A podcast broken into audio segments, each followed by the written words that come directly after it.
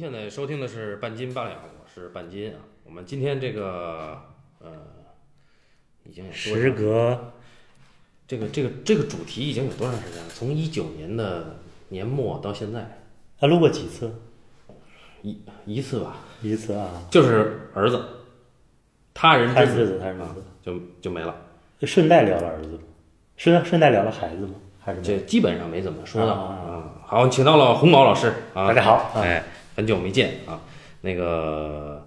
哎，我想求求证一下啊，我你记得我当时录的时候，我说过那个我最喜欢的导演是达内吗？你说过这话吗？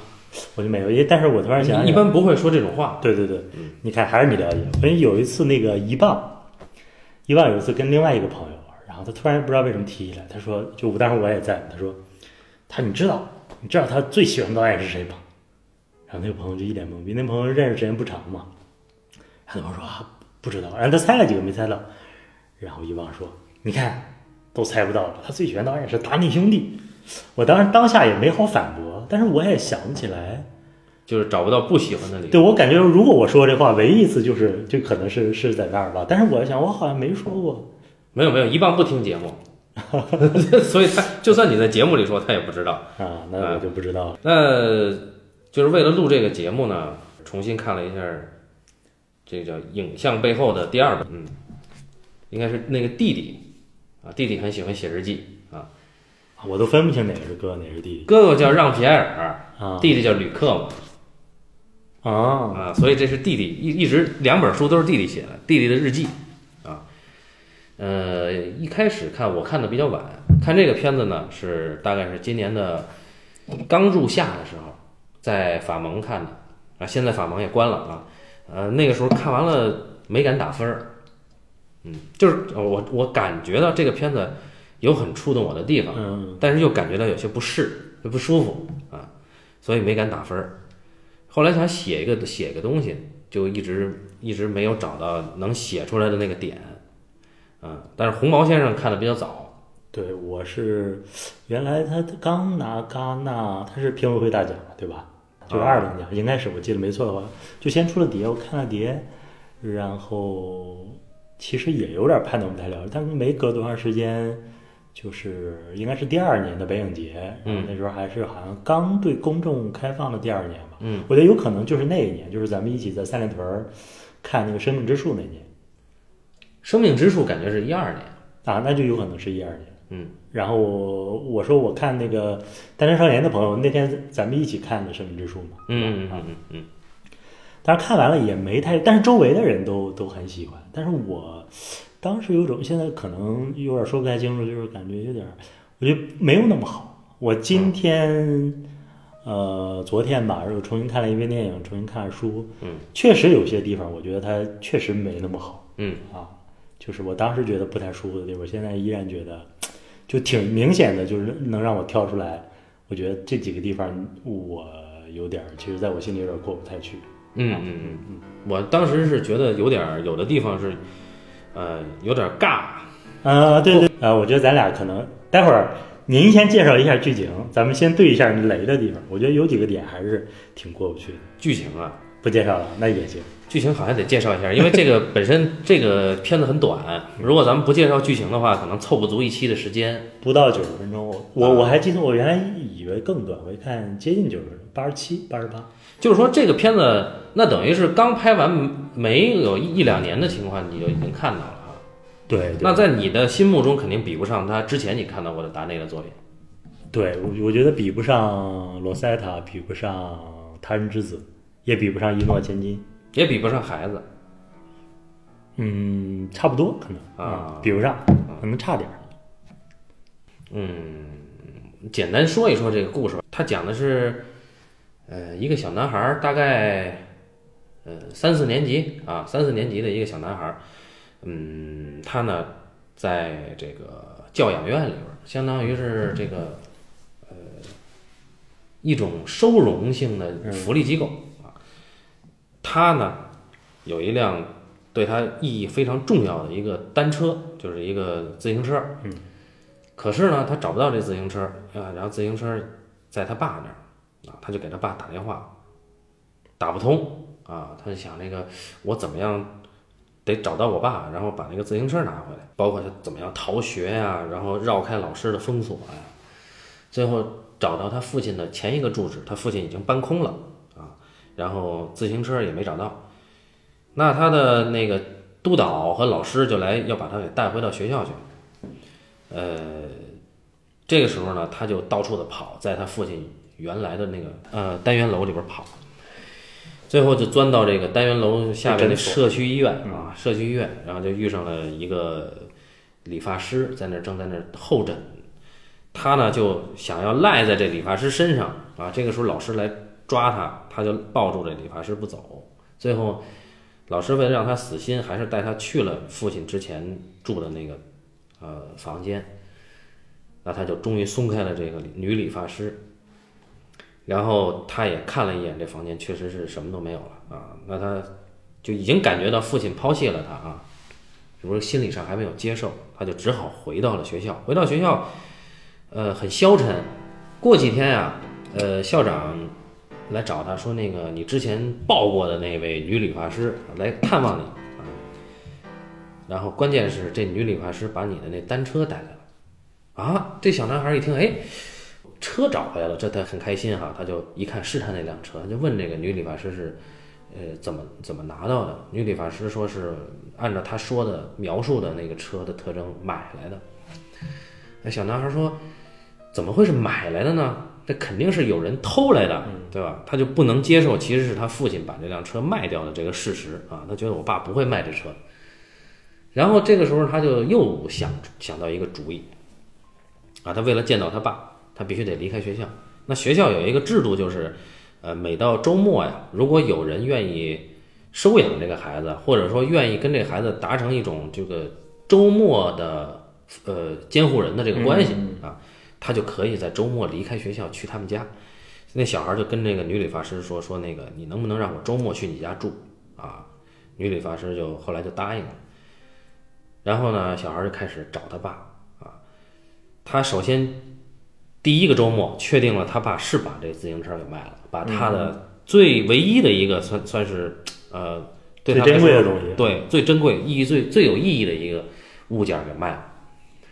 呃，接着呢，那个女理发师答应就带这个孩子去见他爸一面啊。小男孩就跟着那女理发师就去了。呃，但是到了约定的时间、约定的地点，他爸一直都没出现啊。于是那个女理发师就说：“那我这样，咱们去找找你爸现在工作的地方啊。”就去去到他爸打工正在打工的一个餐餐厅，哎，终于见到了他爸。啊，然后他爸的演员呢是那个《孩子》里边卖孩子那爹的演员啊。见到了这个，见到了他爸以后呢，他爸非常的冷漠，而且感觉有点怕这孩子。这意思就是说，呃，你先回去，他在敷衍这个孩子。我还得有很多活儿要干，我现在没法接你一起住，因为我需要一些准备，需要钱，租个地方，房子重新开始啊。然后小男孩儿就当时就信了。这个时候呢，小男孩儿他爸呢就要跟那个女理发师单独谈一谈啊，单独的谈的时候他就说你啊就把他给收养了就算了，我不能要这孩子啊，就是我压力太大，就一看见这孩子吧，我就不得劲儿，我就焦虑啊，我养不了啊。然后嗯后来后来这反正这小孩儿就知道这件事儿了嘛，就非常非常的失落啊，然后开始自伤，自己伤自己啊。女理发师呢就呃就很很同情他啊，然后就就把他收养了。接下来的事儿呢，就是呃他到了女理发师的那个家里去生活嘛，在那个街区呢，就有又有一小孩试图偷他的车啊，他就去反抗，把车抢回来，然后就认识了这这个小孩背后的这个这个社区的一个混混儿啊，认识了这个混混儿。这个混混儿呢，明显是要有意拉拢这个小男孩儿。这个小男孩叫西里尔啊，我们的主角叫西里尔。混混儿是有意想拉拢他，然后西里尔呢，又就很快的就呃就崇拜了，就被他 PUA 了啊，就成了这个混混儿的贴身小弟。呃，女理发师呢是警告过西里尔说，你不要跟这个人在一起玩儿啊，他是他是这个街区的无赖啊。但是西里尔有他自己的判断。接着呢，这个混混就要要求这个希里尔呢帮他做一件大事啊。希里尔说行，然后他们俩就开始，呃，计划呢要打劫这个报刊亭彩票店的这老板啊，那呃由这个希里尔来实施这个抢劫计划。呃，抢劫的约定的时间到了啊，那希里尔呢？就是被他被他的这个收养人，就那女理发师关在家里不让出门，因为女理发师知道，啊，他要去见这个混混，所以关着他。啊，希利尔就就生气了啊，然后就是就怎么怎么逃，女理发师拦着他不让他走。最后希利尔用这个女理发师的那个剪刀伤了他，然后夺门而出啊，就去去赶到了约定的地点，开始实施这个打劫的计划。啊，那按照一开始按照这个排练呢，他打劫的是顺利的啊，把那个彩票店的老板给打昏了，然后抢他的钱。但是在抢钱的过程中，没想到老板的儿子也在啊，跟过来了。那希利尔就一不做二不休，就只好回头抡起那个棒球棍，就把他儿子打晕，等于他一下打晕了两个人，然后抢上钱就跑了。那那个街区的混混呢，维斯啊，维斯维斯他呢就。接上了希利尔，结果这一听啊，你你被他的那个儿子看到你长什么样了？那不行，你滚吧，拿着这钱滚，就把希利尔扔在了这个荒凉的公路上。呃，希利尔就走投无路了。他怎么做的呢？他接下来做了一件非常出人意料的事儿。他骑着单车大老远的跑跑去那个他爸爸打工的餐厅，要把这个钱给他爸。嗯，啊。他爸的反应就是像这个毒蛇一样，看到这个钱就就就扔给希利尔，让他滚，就赶紧走。他爸的反应跟这个社区混混的反应是一样的，你想害我坐牢吗？基本上都是这个反应。于是希利尔就只好骑着自行车，又赶回到了他收养人的家，啊，然后这个时候呢，那个呃女理发师萨曼塔就说警察正在找你，啊，她很平静啊，女理发师很平静，说咱们得。把单车锁好，然后去警察局了。然后他呢就跟萨曼塔道歉啊，然后萨曼塔也接受了。他们俩就去了警察局之后，呃，在律师的这个反正磋商了双方啊，就和解了。呃，萨曼塔赔了医医疗费，然后呢，希利尔道歉啊。那报刊亭老板是接受了道歉，但是他儿子没有接受啊，嗯，就没去根本就对，就根本就没有去和解现场。这件事情就过去了，然后我们就看到希利尔跟萨曼塔重新开始一起生活啊，就是，嗯，很很温柔的一幕啊。说他们准备计划今天是个周末，要在家里的后院烤肉啊，请了这个社区里，呃，他同龄的一个很温柔的小男孩啊，他们全家过来一起烤肉。希利尔呢就去买木炭，在买木炭的时候呢，路上就是。碰到了这个，因为木炭他只能在加油站买，就在加油站碰到了正在加油的报刊亭老板和他的儿子。他儿子呢就就要报仇，就追这个希利尔，追着打他，一路把他追到了这个树林里面。那希利尔没处可躲，就躲到了树上。但是这个呃报刊亭老板的儿子呢很壮啊，然后身手也不错，就拿了一个大石块，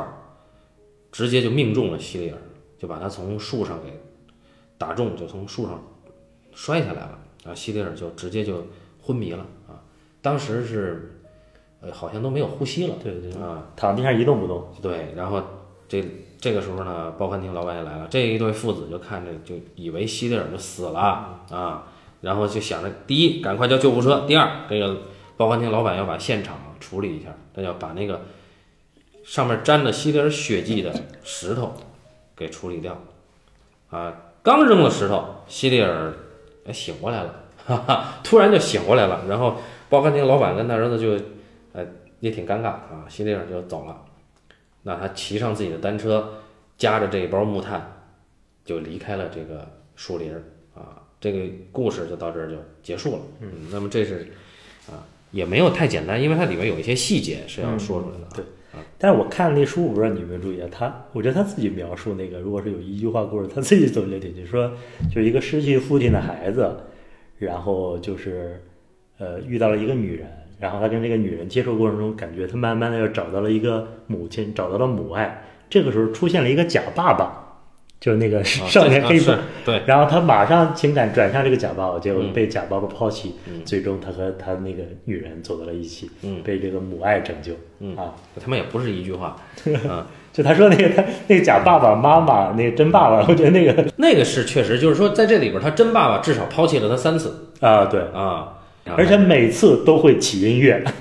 第一次就是电话，然后我就告诉他说那个两分钟的时候，就是他打电话，然后那个已经搬走了，对，电话也不通啊、第二次就是那个就是他他爸挑明了，我不要他了，对，啊。第三次就是他把钱给他爸，他爸说说你这不想害我坐牢吗？赶紧滚。啊，把他抛弃。最后一次是他就一个人骑着车，对对对啊就起音乐，对对对对，而且每次都是同一个音乐啊，那是贝多芬的是吗？皇帝啊，呃，第五钢琴协奏曲，嗯。每次起来的时候呢，我其实我是挺喜欢那个音乐的，嗯嗯而且也我也觉得合适，但是问题是这是达内兄弟的电影。嗯呃，就是就在看了他其他的片子之后，你发现在这个这是唯独一个他音乐用的最明显，嗯嗯嗯，有明显而且都是非常明确的情绪点上。啊，对对对对对，所以就是觉得不太适应的第一个最直观的哦。就是这个，啊，我我其实还没有这个，哦我的那个不太适应。你觉得可以接受？啊，可以接受。你你最不能接受是哪一点？你就是我就说你看完了，通过看他书能理解了他部分的设计之后，我最不能接受的是那小孩后来又站起来了，就是希蒂尔到最后他又啊就他没死啊啊，就是他又又站起来了，那个那个点不能接受。但是呢，神奇的是，这达内兄弟他们是一个很自觉的作者，嗯嗯嗯就是你看完他自己的阐释吧，你觉得嗯特别牛逼啊，对，他这这这么做确实好啊。但是直接看这个片子，呃，这块儿还有一个就是那个，就是那个女理发师不是有一男朋友嘛？嗯那男朋友就是吃醋嘛，意思就是说，你为了这孩子，啊，选选你还是选我？对，你要我还是要他，嗯对吧？然后那啊，女理发师迟疑了一下，说要他啊，那个我觉得也有点儿，也有点生，嗯对嗯，但是呃，就那个生就感觉是呃，达内兄弟在做一个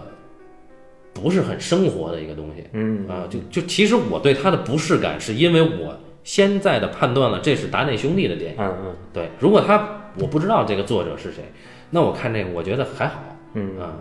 你觉得不舒服的是哪？我觉得最不舒服的就是因为在在我心里，他就是一个极度写实的一个一个导演，一组导演嘛，嗯。两两人，这个依然是，但是他有一点我这次看依然过不去，就是他真的实施那个行动的时候，啊，就拿那个木棍打那个打那个那个书书报报刊亭老板，啊。他打报刊亭老板那一下，就明显我感觉应该是击中了肩膀或者哪儿，那老板就应声倒地。哦，然后扭过头，然后那个老板儿子冲他冲他走过来了，而且他比他要高那么多，他又挥了一棒，我感觉也看不太清打到哪儿，也应声倒地。啊，你这意思就是动作指导的问题呃对对对，缺个香港人，我觉得这个这个这个太太太过不去了。你比如说就是，嗯、哪怕就是他愣在那儿，然后那个，然后这个后边这个他儿子从后边走过来，他下意识的一回打到。也不是说他直接冲着他，就一个小孩儿能击倒一个要大他十来岁、七八岁那么一个人啊，我在开玩笑，但其实你的意思是这个小男孩的反应失真了。呃，反应跟结果跟动作过程吧啊，嗯嗯我觉得就是如果呃那个碰巧能能击倒一个人，我觉得还我还能接受，嗯然后接连击倒了俩大人，啊，他他排练过很多次啊。呃，是吗？就是排排练不太好，我觉得。呃，我这边还有一个地方，你另说那几另外几那刚才那俩地方是什么？我觉得还好。男朋友那个还行是吧？男朋友我最不能接受的是那个，就是那个，其实这个这个假爸爸，这个这人叫什么？威斯，他的外号啊威斯。他其实是设计了，就是就是那个偷他自行车的那个人，啊，他前面已经偷了一次了对，啊，然后他把他那个引到那个地方。嗯我我后来看他就是说，哎，说你这个扎了钉子了，说我感觉这个都已经感觉就应该铺好的，啊啊啊，就是扎了，然后能给他设计给他补胎那个。啊最后他那个嗯扎钉子完了之后说这个说你这个说这个眼眼怎么了？啊，人家一直揉他眼，啊然后这小哥们拿了一个，我后来在剧本里说是是什么胭脂还是什么东西，啊说给他弄了弄那个迷迷迷掉的眼睛。哎，我觉得这个怎么说太不太不黑社会了也。不是，他是一个很讲究的人。啊你看那发型弄的每次，对不对？啊，然后他他他那个说是是生化危生化危机生化危机啊，对，他是喜欢那个人物，啊，他就说我是生化，就就是相当于 cosplay 了一下。啊，哎，但是我这一次看，我觉得有一点我很喜欢，原来没注意，就是电影里边很明确，就是他跟这个这个这个小黑帮回到他家里，他先是照顾他奶奶，对。就感觉尽心尽力，对他奶奶特好，嗯，然后他说走吧，去我屋，然后这个这个西里，然后他就没动，就盯着老太太盯啊啊了啊。几秒钟，啊啊。然后他剧本里也没写，但是他在人物设计里写了，就是他的前世，他说就是他被父亲抛弃，但是一直跟祖母长大，对他祖母死了。啊，对，啊，然后他才被送到这个类似于教养院这个地方。嗯嗯嗯。我觉得这个心理建立的还挺好的，哦，但是其实单看电影看不太出来。对，就是我第二次看我才注意到这个动作，啊但是我已经忘了他，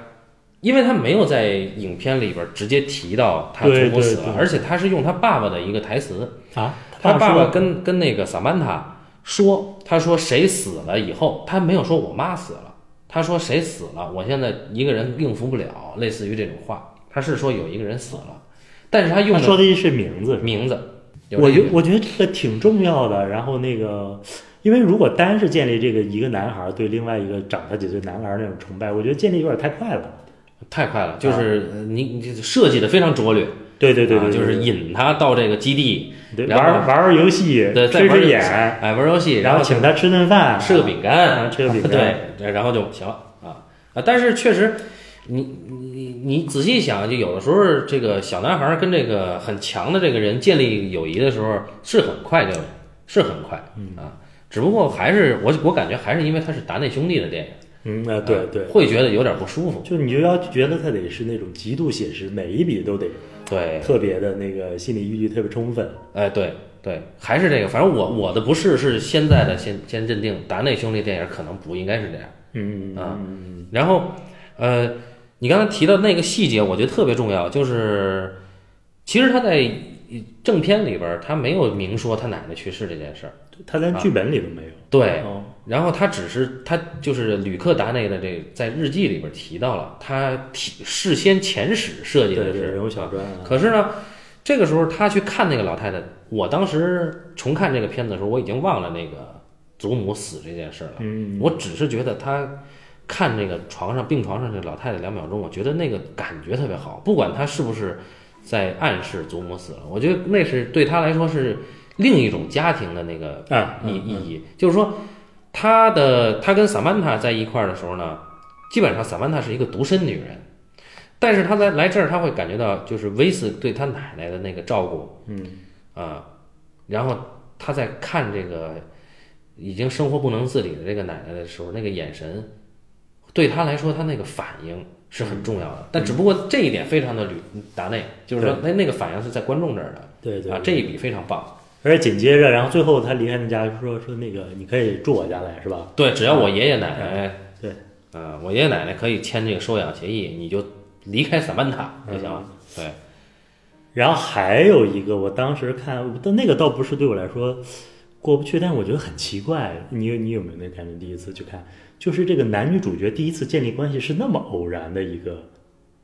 啊，那个，非抱的，就是那个感觉啊随机抱到一个人，那个人就啊嗯，那个我我还是挺喜欢那个的，嗯嗯，就是我从来没见过有这么建立关系的。是是是，啊所以我就觉得有点儿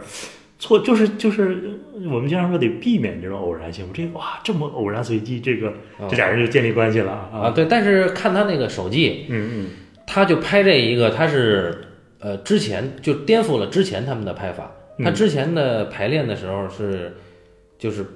也是巧合了，就是这个萨曼塔坐在一个窗边，嗯，然后有圣母的光环光环嗯。啊。但是呢，他就是，而且他考虑的是动作上的不合理，嗯。就是说小男孩要想躲开抓他的这个督导和老师，得先躲避的对，得先躲有一个啊，然后你得有一个绕开的这个过程，所以他就哎让摄影机跟着这个小男孩儿，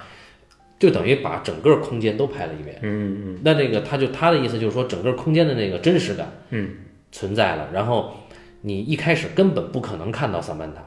对对然后呃突然出现，就那个猝然的感觉，他拍的就非常好。对对对，对，然后当时我一看萨曼塔的反应，居然是你抱我太紧了，喘不喘不上气来了，我就觉得这个反应就太牛逼了，就从来没见过这种反应啊！但是我你看剧本了吗？看了，我觉得那个他从剧本到到实到实现还是他减掉了一些，他剧本是一开始抱着他，他说你抱不抱太紧，说你松点儿，他是慢慢的把他那个手往下摁，然后握住他的手。啊。剧本上也俩人好像就有了那个某种感应。嗯摄影那个根本没有那个，哎，对对对，啊。我觉得他就抱住，然后说你抱的太紧了，然后那边就说，哎，说我可以带你去爸你爸的房间，我觉得这就够了。嗯，因为他如果这样就你看那个就有点他还有一句一开始话，太过了。他说你要想抱着，你你松一点抱着，我可以抱着，啊啊，他有这么一句还握着握着手，还握了一句，补了补了一句，对，啊就是我当时第一次在法蒙看完的这个影片，我就是按照那个基督教的逻辑去解的，嗯这就是一个圣母的故事嘛，嗯，对吧？就她也跟她没有怀孕，她也没有怀孕，她也没有直接的血缘关系，就纯粹的是一个圣母，然后那个就是被父亲抛弃的一个。嗯我但是后来发现啊，确实达内兄弟他的想法超过了宗教的这个这个东西。虽然说他的基因里面是有这个基督教的精神，但是他说这种圣母殉道的圣母因为孩子殉道的这种形象，这种圣伤的这种意味，实际上早在天主教之前就有很多这样的形象了。哎，所以它是一个人类的情感。嗯对，但是我相信他的出发点，或者说他本能的创作是被这个东西影响的，因为他提到过圣商这个幅画嗯啊，他是在那个语境里边创造，但是他又超过了那个语境，他找到的是最人本的那个东西，嗯确实是这一点还是不一样。我就想说，就正好你提到了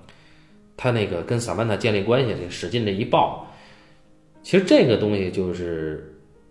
是达内兄弟想说的那个挺核心的一个点，就是我我我在想，如果说我们今天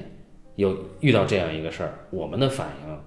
会是什么样？然后他的反应会是什么样？而且他其中书里有一段，他说他他就是为达到这种效果，就是让你看的时候在想啊，他为什么嗯，说这么一下他就能对这个孩子对对对，他说一这个这个谜其实一直持续到片尾，还让观众在想。他说这就是他们要达到的某种目的。对对对，他就是他是有一次是在那个剑桥，嗯嗯然后有一个观众提问，就说我不能接受你的这种处理，嗯就是说你这至少你要给我一个理由。嗯嗯啊，萨曼塔她之前是不是那个怀孕流产了，嗯还是孩子没了什么的？你得给她一个心理学上的这个。达内说，呃，我就希望你你对这个问题一直一直持续在想啊哎，一直在想这个问题啊，就没有明确的这个东西啊。嗯 最关键的是无目的性，对对对对，嗯我我刚才救了那个那个孩子，嗯，我是今天那个刚才你没来之前，我又想了一下，我觉得好像还有某种对这个不太满意的地方。我我后来想，可能是那个问题，就是他这个故事其实是一个女人拯救一个有那种潜在那种暴力基因的一个小孩儿的那么一个故事嘛。对，啊，但那个孩子，我后来想，好像是如果是从这个主题出发，这个孩子的形象对我来说就太，我觉得他如果是白丝带里边那个小孩那个样子，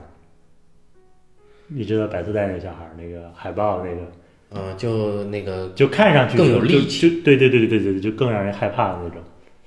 但是吧，你你包括后来那个跟那个大哥那个那么相信的大哥，感觉跟这个现在这个形象倒挺像。如果特别有力气的，嗯，所以这个这个就有点在我心里有点打架啊。特别有力气哦。如果是那个，就你的意思，残酷是能让你发就能感觉到，对那种恐惧，那种本能的那个，就孩子的恐，孩子带给你的那种恐惧对对对对对。另外，我有在叙事上，我这次看就特别过不去的一点，你看那个他不是，呃，等于说被那个呃大哥抛弃了嘛，嗯就他那个让让那个嗯书店儿子、老板儿子看到他脸，然后他给他给他爸钱，他爸也不要，然后让他走。然后这个时候，他马上就跟那个萨曼达说：“说对不起，我刺伤了你，嗯我希望还能那个一起生活。对。”但这个明显的从人物逻辑上，那感那我看的时候感觉到这是一个明显小孩儿就害怕，可能就就不是送去什么寄宿学校，是不是就马上送去少管所了？嗯，他是一个那个出于恐惧，趋利避避害的那么一个行为嘛？呃，就是说嘴上先认个怂，对啊，对啊，啊所以我觉得这个，我总感觉这个中间是缺点什么，而且马上连的就是他又被激了，而且他激了一下，你看没看过那个呃年轻的阿拜德呀？看看也是坠落对自己自己自己致敬了自己，自己抄自己啊，啊。也是自己坠落没死，睁开眼就结束了吧？阿拜德是有人来救他了，呃，就是他要杀的那个老师过来救他了啊，啊。但是我我感觉都给我的当时的印象感觉啊，这不怎么自己抄了自己一把啊？呃，对他他我感觉确实是就是那个他对于坠落的这个感觉还是、嗯嗯嗯嗯，那个是个从比较高的窗子下坠落。对他想翻进去杀那老师去。啊，所以说就是就是就是他从假爸爸到到到扑到这个真妈妈怀里，就连得太紧，而且就是嗯我觉得稍微有点没展开。对情绪上对，情绪上他这几场戏接的都特别快。嗯嗯嗯，当然，但我觉得那个那有可能，如果说的那个想的稍微什么一点，可能是一个双层的，是吧？我他有那个避害的，呃对对对，我觉得得有有啊。作为一个小孩儿，他害怕了对对对对对，这个这一点我我我其实考虑到了那个，就是当他说那个他他有几次嘛，第一次他跟萨曼塔呃第一次去萨曼塔家住的那那个周末，就是有一个小孩偷他车，然后他抢回来那次，对，就是后边那个小孩儿，就是和小团伙的那个人。对，那一次他跟萨曼塔的那种对话吧，就是你感觉他还知道他爸爸没有抛弃他，他的那个心理上，嗯他还有一个爸爸，嗯嗯就感觉他还是一个很从容的状态。呃，所以呢，那个时候他跟萨曼塔的那个状态，就是萨曼塔只是一个这么说也不太好啊，就只是一个备用方案吧，嗯啊，或者说是我我就是到你这儿来散散心，但实际上我有爹。等到他爹真的抛弃他的时候，他那个状态是确实是自暴自弃的状态嗯啊。那在情绪上呢，肯定对，但是呢，可能是因为他这里面的情节有点满，嗯嗯，而且时长又时间又短，时间又短。所以就来可能来不及。他不像罗塞塔那个没有那么多情节，对对，他可以把状态给你铺陈开，嗯你就觉得哦，那确实用状态去堆砌起一个人来，有点像小说了。嗯但这个这个就是他要完成这个情节，用这么短的篇幅，他呃确实感觉有点仓促了。对，而且他是一个人和三个人的关系。嗯，对对，而且要他那个戏剧动作要反复的，要是就是抛弃接纳、抛弃接纳这种，你要完成这个动作之外，还要把情绪再完成了，就挺挺费劲的。嗯，感觉时间再多，可能也未必就怎么着。对对，对，就说回来，就是我们今天，我们且不说就欧洲或者这个比利时啊、法国这种，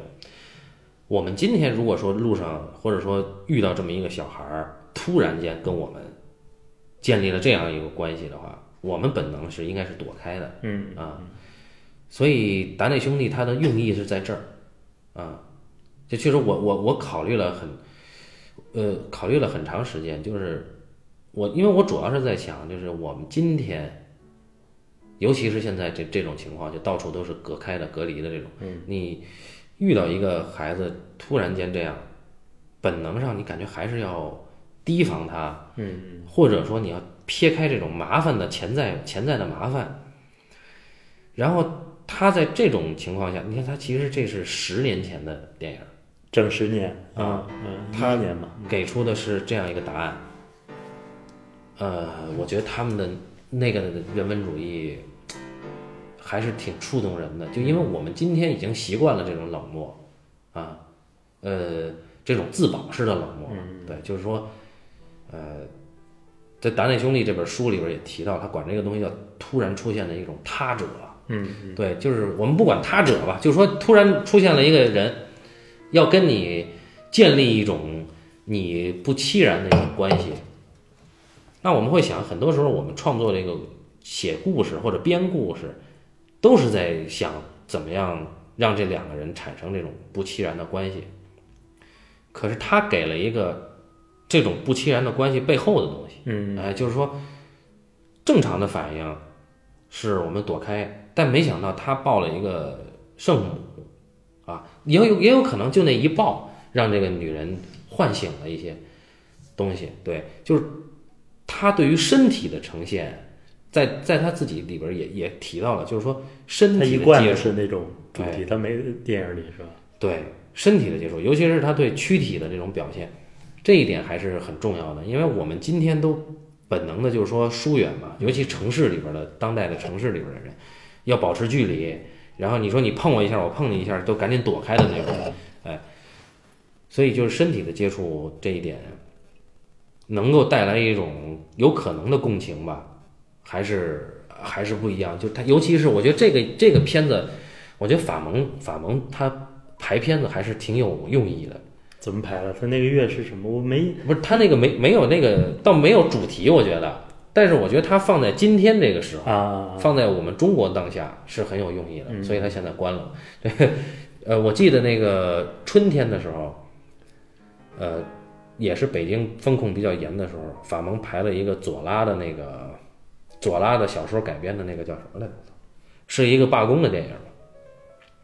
悲惨世界不是，是，不是，是那个，是那个，那个，那个大鼻子情圣演的，是一个罢工电影，忘了叫什么来着，左拉的小说改的啊，嗯，萌芽，啊，因为今年那个百老汇也做了那个什么影展，达内兄弟影展，哦，你那个没去看。我那次是去看了那个他那个最早那部长片叫《我爱你》，跟那个《他人之子》。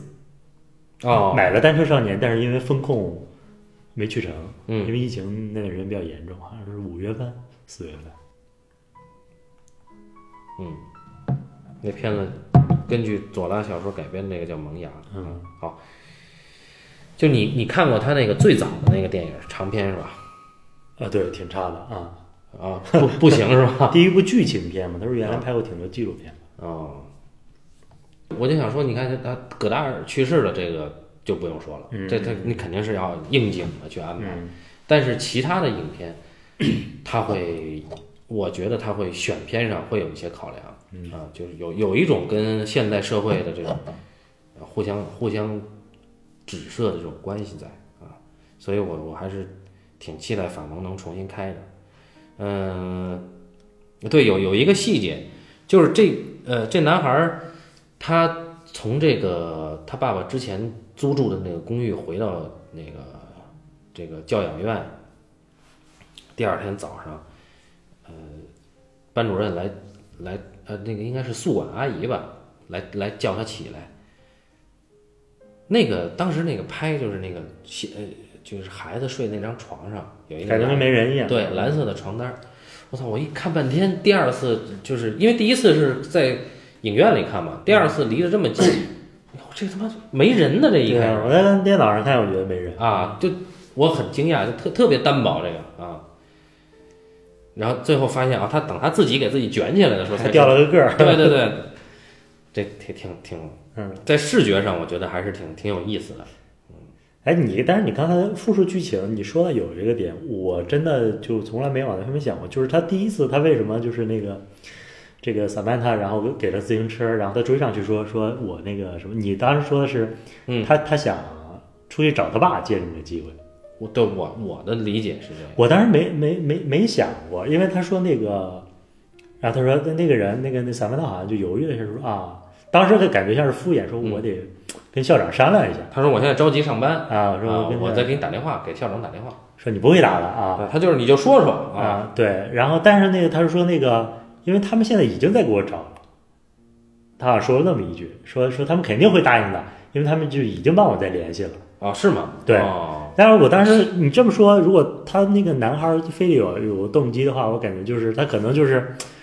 与其说给他找一个他根本不认识的，这感觉还有一个能给他送了自行车，感觉这姐们儿还挺挺善良啊，哦让他有一步有有初步的好感吧。我觉得他可能是这个选择。哦，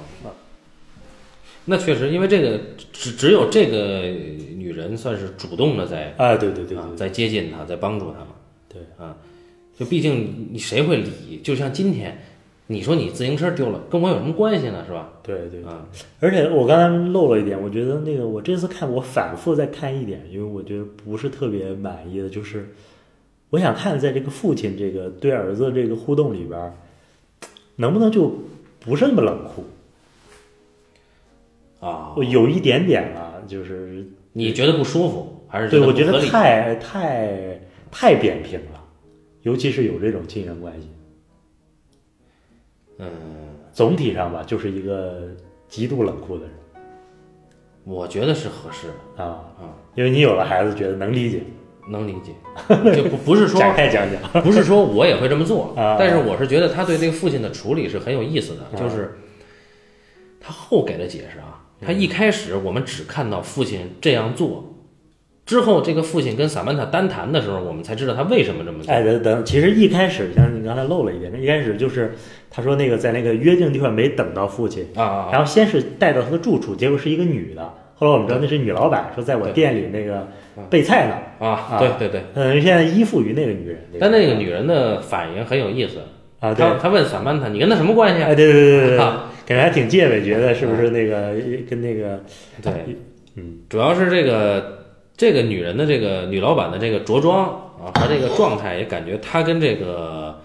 这个父亲之间不只是雇佣关系。嗯嗯，对，呃，我是觉得，你看一开始他来了以后，他见到见到儿子以后，呃，肯定是那种就是，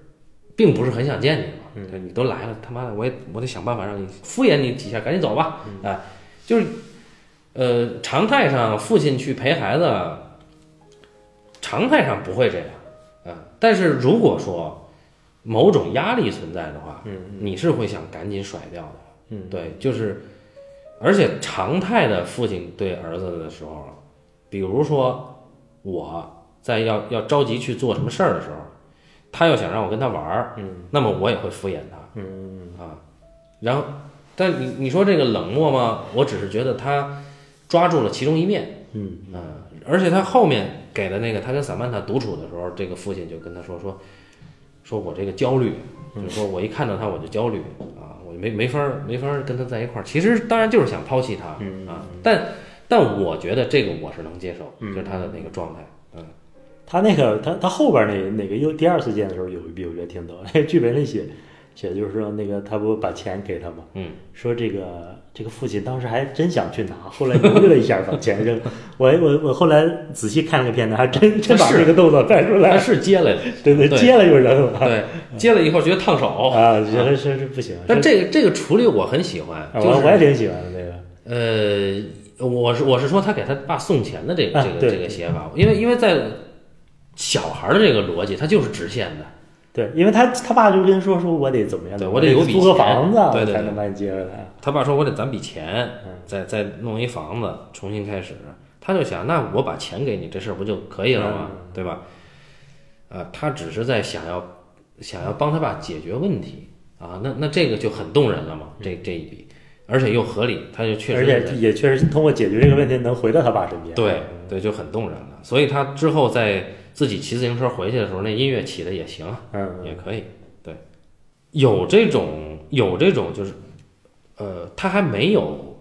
学会或者没有适应怎么去做一个父亲的那种人。嗯啊，因为他这个还不像那个孩子，孩子就等于说他可能就没建立起那关系，就刚生下来对，刚生下来对对对对。这还是不太一样。嗯，那但是这也也也会也合也合理，因为有太多的孩子，包括中国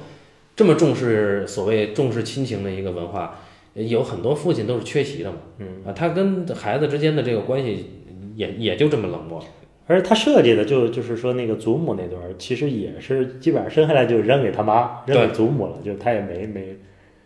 对，嗯尤其是这张脸，嗯，你又看过孩子，你觉得 哎，这这肯定这样啊。就他他没有没有适应到怎么样去跟这个儿子去相处的时候，那么这个儿子又又来找他的时候，他肯定是想要觉得他烫手，就跟他当时接那钱的感觉是一样的，就是你赶紧来，我还有事儿。而且我还是我，我觉得从我这个这个这个从这个善意的角度揣测，其实还有一个就是还是有一个兜底的那么一机构，啊、是吧？对父亲来说，就是那还其实也还对不错，是吧？啊对对对对对，他说了，他说，呃，就是那个萨曼塔找他，嗯然后第一次就是他儿子去他餐厅找他的时候，他说你呢，要么就回教养院，你会过得都比跟我这儿强。，对，要么你就让这个萨曼塔收养你，都会过得很好。其实有道理，啊，其是实其实很理性，对吧？很理性，就是说给自己的遗弃找足了一个借口。但确实就是说，这个福利足够好对对对啊，真的是这样。因为你看他那个教养院里面对对待他的那个方式，也是真是可以，对，挺可以的，比很多带在身边的家长好多了，我觉得。嗯你咬班主任，告诉班主任还对你那么好呢，啊是吧？对对对，真的是就是那那是真是职业，嗯，呃，很很很专业，他们，因为这个小孩儿他的暴力倾向还是挺重的对对。啊，包括他自伤，然后动不动就咬人，啊，他而且非常专业的一点就是，那个呃，脚前脚后就已经判断出这孩子去哪儿来了，就已经上面堵住了 对，而且还还还有分工，啊！对，对，有一个就在公寓门口挡着啊，就是你一看就经常有人跑啊，嗯，这可能他就是人家也在进步嘛，就一开始像像四百击那种，那个确实狠了点儿啊，对，但那个有点像少管所，对。它也不是寄养机构，如果是寄养机构那好得多，对，啊，那毕竟没有把你给卖了，对吧？对。说给你这个呃再再调剂再分配这种，人家没有发生，所以确实教养院还挺好的。而且他那个有一段我们当时没太感觉，他就是去到那个咱们的店里，然后咱们跟他说说那个心理心理心理医生就说了说说你要不然就说人你老让你待在你爸生活过的小区对你不好，让你忘记他不好，会让你心里老有你爸的影子，然后嗯那个容易过得不是特别愉快。说要不然我就周日只接来你一天，或者说这一天我们就去郊游，或者我们就不住在这儿。嗯，啊，其实感觉那个所谓的心理医生、心理辅导老师，感觉也是那个机构里边的对，啊，还这还挺专业的。而且那心理辅导老师说，就是他当时，呃，那个萨曼塔说的是，心理辅导老师说不要那么快见你跟你爸见面，好像有这个说法。呃而且萨曼塔也很专业的，就是当那个这个，呃，希里尔他爸要跟萨曼塔说完了，说你你就收养他得了，我就不想再见他了。然后呢，萨曼塔回回去回到车里边问这小孩儿说：“你爸都跟你说什么了？”小孩说：“他会给我打电话的。啊，就是周六就可能再给我打电话。对，萨曼塔马上就说：“说你你跟我回来。你说清楚。对对对，说你自己跟他说，你不能推给我。对，其实我觉得这个还是还挺对的。对，他们的这个个人的这个权利和责任分的还是挺挺挺嗯清楚的。而且那个当他刺伤了萨曼塔，跑出去以后，萨曼塔打电话，在情绪上，萨曼塔是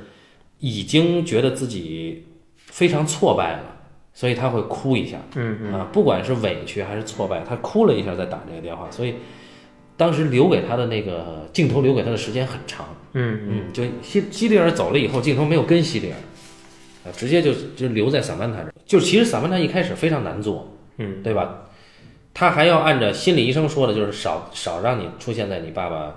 原来住的那个区域，让他回忆过去。但是这个对于西里尔来说肯定是不好的，就他他本能上一定要把他爸留住嘛。对，而且他那个还利用那段时间，好像确实是有有你说那个心理因素，他还找是吧？嗯说这个说找他爸去过了什么酒吧呀，对，然后他最后找了一个那个修修摩托车的，然后看到那个他爸贴出了同时卖摩托车跟那个儿童单车，对，嗯嗯，对，然后他还要找，他要问这个萨曼塔，就是你买车的买买我自他一定要确行车的这事儿，对我得问问他知不知道我爸现在住哪儿。嗯啊所以他还是在找他爸。那对于一开始那个阶段，萨曼塔的出现对于希里尔来说是，一方面是同情的，一个一个可以托付的对象，但另一方面是有敌意的，嗯因为他会取代他爸的位置，可能是。啊，对对对，啊，所以对于他来说，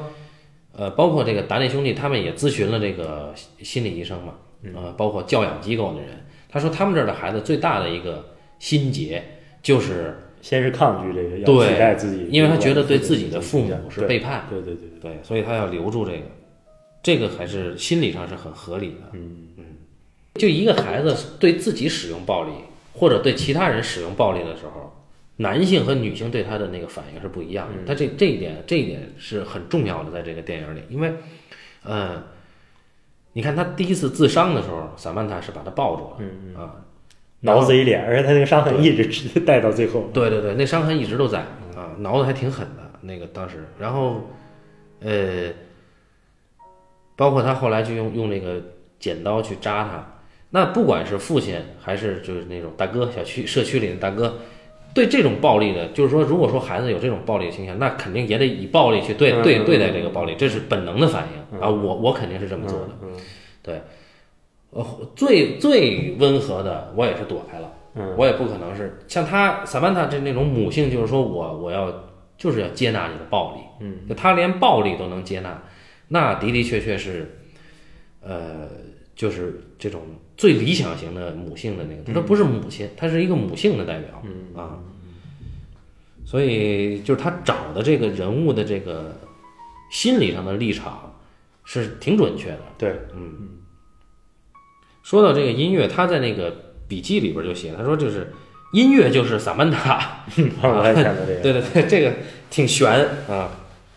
所以就是他每一次被伤害、被抛弃，我想起这个音乐的时候，呃，相当于是他就要回到萨曼塔的怀抱。嗯啊嗯嗯只不过第一次，第一次那个音乐响起来的时候还没有萨曼塔。嗯嗯，所以你你这个呃看完了他这个不管是剧本还是书，再重新看这个电影，嗯，所以就现在的评价是个什么评价？如果是个五星制的话，现在这么就是还是不好给评价，还是不好还是不好给评价。我我不是不好，我觉得它挺好的。我现在觉得觉得挺好，而且，嗯，肯定比阿麦德好。啊，是啊嗯呃，也也我觉得也比这个两天一夜好是吧？就后后来那几部，对，我觉得比后来几部嗯好。而且，呃，我有一个就是就这次是看的那个蓝光嘛，嗯呃，上次是看的 DCP。嗯我我我这两次之间的一个区别就是看了这个吕克达内的手记，嗯这个区别就是就是说，我觉得他那个胶片的那个感觉，还真是，就就我觉得蓝光可能比 DCP 感觉好一点，有可能啊。好，其实颗粒感更重一点，是不是？是啊，是啊，所以我觉得这个颗粒感带给我的那个感觉，我就会觉得这个影片呃比以前又好一点嗯嗯嗯啊。我觉得这不一样我也我也有有这种感觉，我在电脑上也是。啊，对对，这这真不一样。就是而且他在手机里特别强调，他在他创作《单车男孩》的时候，他是很抗拒用高清拍的。嗯嗯嗯，呃，后来他接受了啊，但那那个时候他是他觉得这东西太太没有瑕疵了，嗯呃，太太虚假了，或者说太太真实了，嗯嗯、确实，我这次再看这个片子啊，那个胶片的感觉，呃，真是真是不一样。然后我这次在那个呃在厦门看那个影展，呃，有一个片子，呃，是用十六拍的，嗯是一个以色列的电影，就是那那片子叫《艾希曼的末日》。嗯，我操，那个感觉太太好了。也是手持这种吗？它不是，它它有手持的，嗯但是它它它其实它它呃是那种虚构和非虚构穿插的那种感觉的东西，实际上是一个虚构的故事。嗯他就讲那个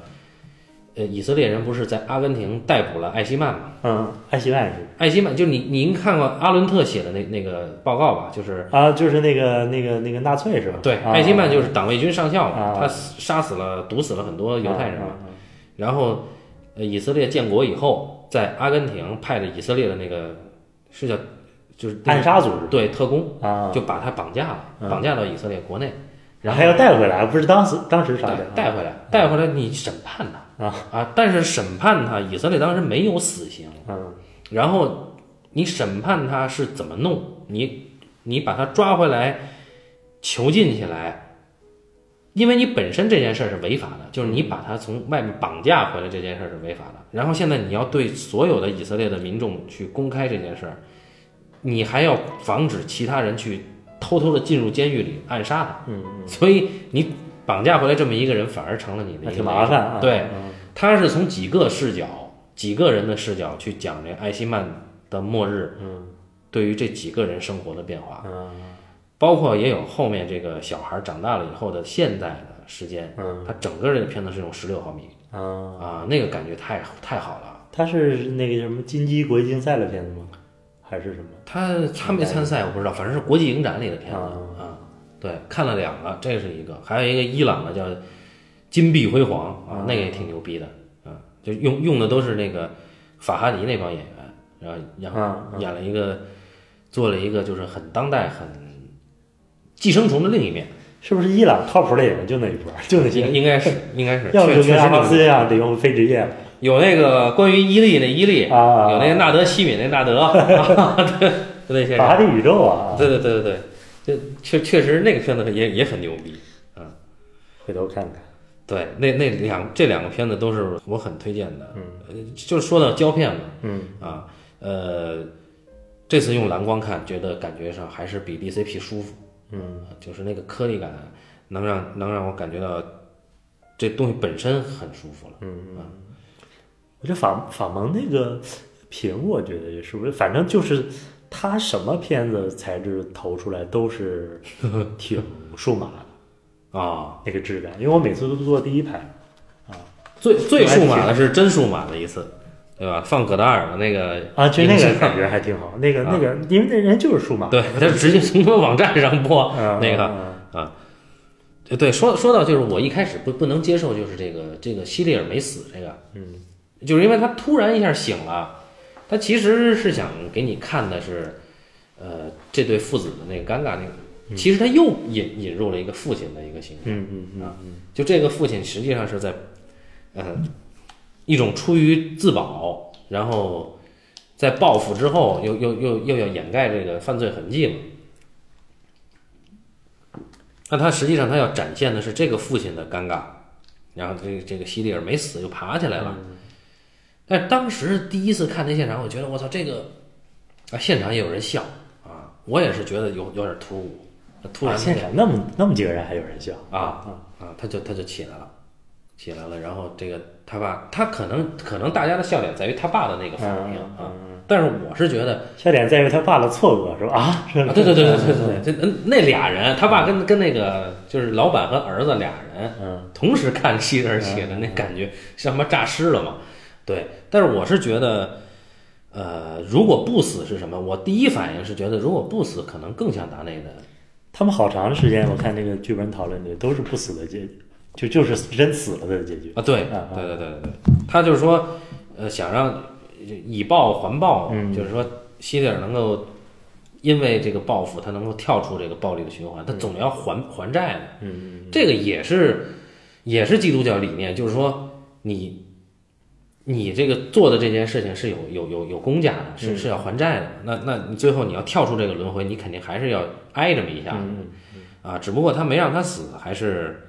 但是但他最后他有一个阐释，嗯，他这个阐释写的很好。我我当时的感觉，我是可能是我现在分析，可能是我真的就是觉得前边那个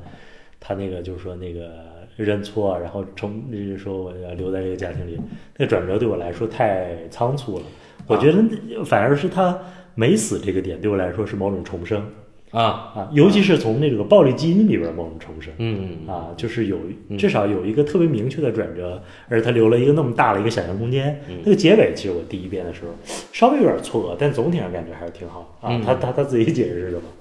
啊，他自己解释的这段还是很厉害的，就是我会他的解释都很厉害。对，我会在公众号里边把这段嗯呃给大家抄上啊，我就不在这儿念了。嗯但是他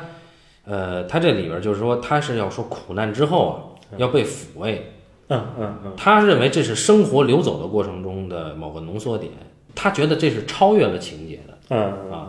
然后这整个这段话写的非常动人，我会我会贴上，对大家去公众号看就行了。然后你提到的这个最后他有一个骑车远去的这个还是挺舒服，我觉得。对对对，那他他在书里边就提到这个时代的沉默嘛，那就是呃，他所有的这些主角，就尤其后面就是那个无名女孩的那个女孩，还有这个两天一夜的那个女人，实际上都是打破沉默的那个人。嗯嗯就是达内他的思想还是很正，嗯他不像不像哈内克，你刚才提到了哈内克，哈内克就得操心，就就就沉默啊。他他对于那个恶本身，他是真的是就是这个恶。我是因为要跟你聊这个，才去把那个影像背后这本书看了。我发现他是真的是他的这个创作是真自觉，就他是在创作的过程中不断推翻，然后不断的用。不断的用他的理论和他对生活的这个理解两方面去修正这个创作，对，尤其他在中间过程，他推翻了一个故事，我看那个他那个推翻的过程也对，挺好啊。推翻好多故事呢，它里边它试图，最后觉得确实是不太行，这个算了。对对，而且他是他是试了不同的，就是同样这个故事，我我这样试那样试，发现哎确实不行。啊，对对对对对，而且他就是就算是这个故事，他也动摇过。对对对啊，最后还是又重新捡起来的。嗯，就是我们曾经有一段时间，呃，这个电影学院也好，还有这个国内的这个，呃，这个影视行业也好，对于电影理论、文文艺理论都持一种否定和排斥的态度。嗯。啊，但是从达内兄弟这块儿啊，我们看到完全不是这样。嗯，就他的这种创作自觉还还是不一样。就包这也就是包括呃贾樟柯，他不是也是理论自觉也很也很对好，对，包括这个刁亦男，他们这些理论自觉都很强，甚至说徐浩峰也也是，对，只不过他的理论是另一个另一脉的理论而已，嗯啊，所以呃这个对于我来说也是一种观念上的修正，嗯我觉得还是挺重要的啊。那你是打算就是我们之前提到的，就是你提到胡金铨，你是要开一下吗？可以，但是我其实呃可以先聊那个什么吧，迎春阁吧，我待会儿找个你啊迎春阁，啊嗯，就是很舞台剧的一种啊，对，我觉得他的空间调度啊，然后蒙太奇都非常厉害啊。啊。那那个就那是不是得得截图啊？那玩意儿嗯你可以看看再说嘛啊，不要先立这个 flag。行，可以可以，是是比较，因为达内兄弟本身他这片子短啊，我们也不可能聊太长，但但是还是很开心，就是红宝老师回归了啊。那个嚯，嗯对对，然后就现在就是线上录的多一点，啊，我们现在跟一棒红毛还是可以线下录。啊对我们达内兄弟往后还聊不聊，我们再说啊。对，啊，行，也也，其实我们还是希望能看到达内兄弟往后有什么突破。够呛，我觉得 够呛，够呛。对，从这个阿麦德这个嗯，角度看是是有有点儿有点儿悬。好，那就那就我们先就先到这儿啊。好感谢大家收听这一期的半斤八两啊，咱们下期再见。再见。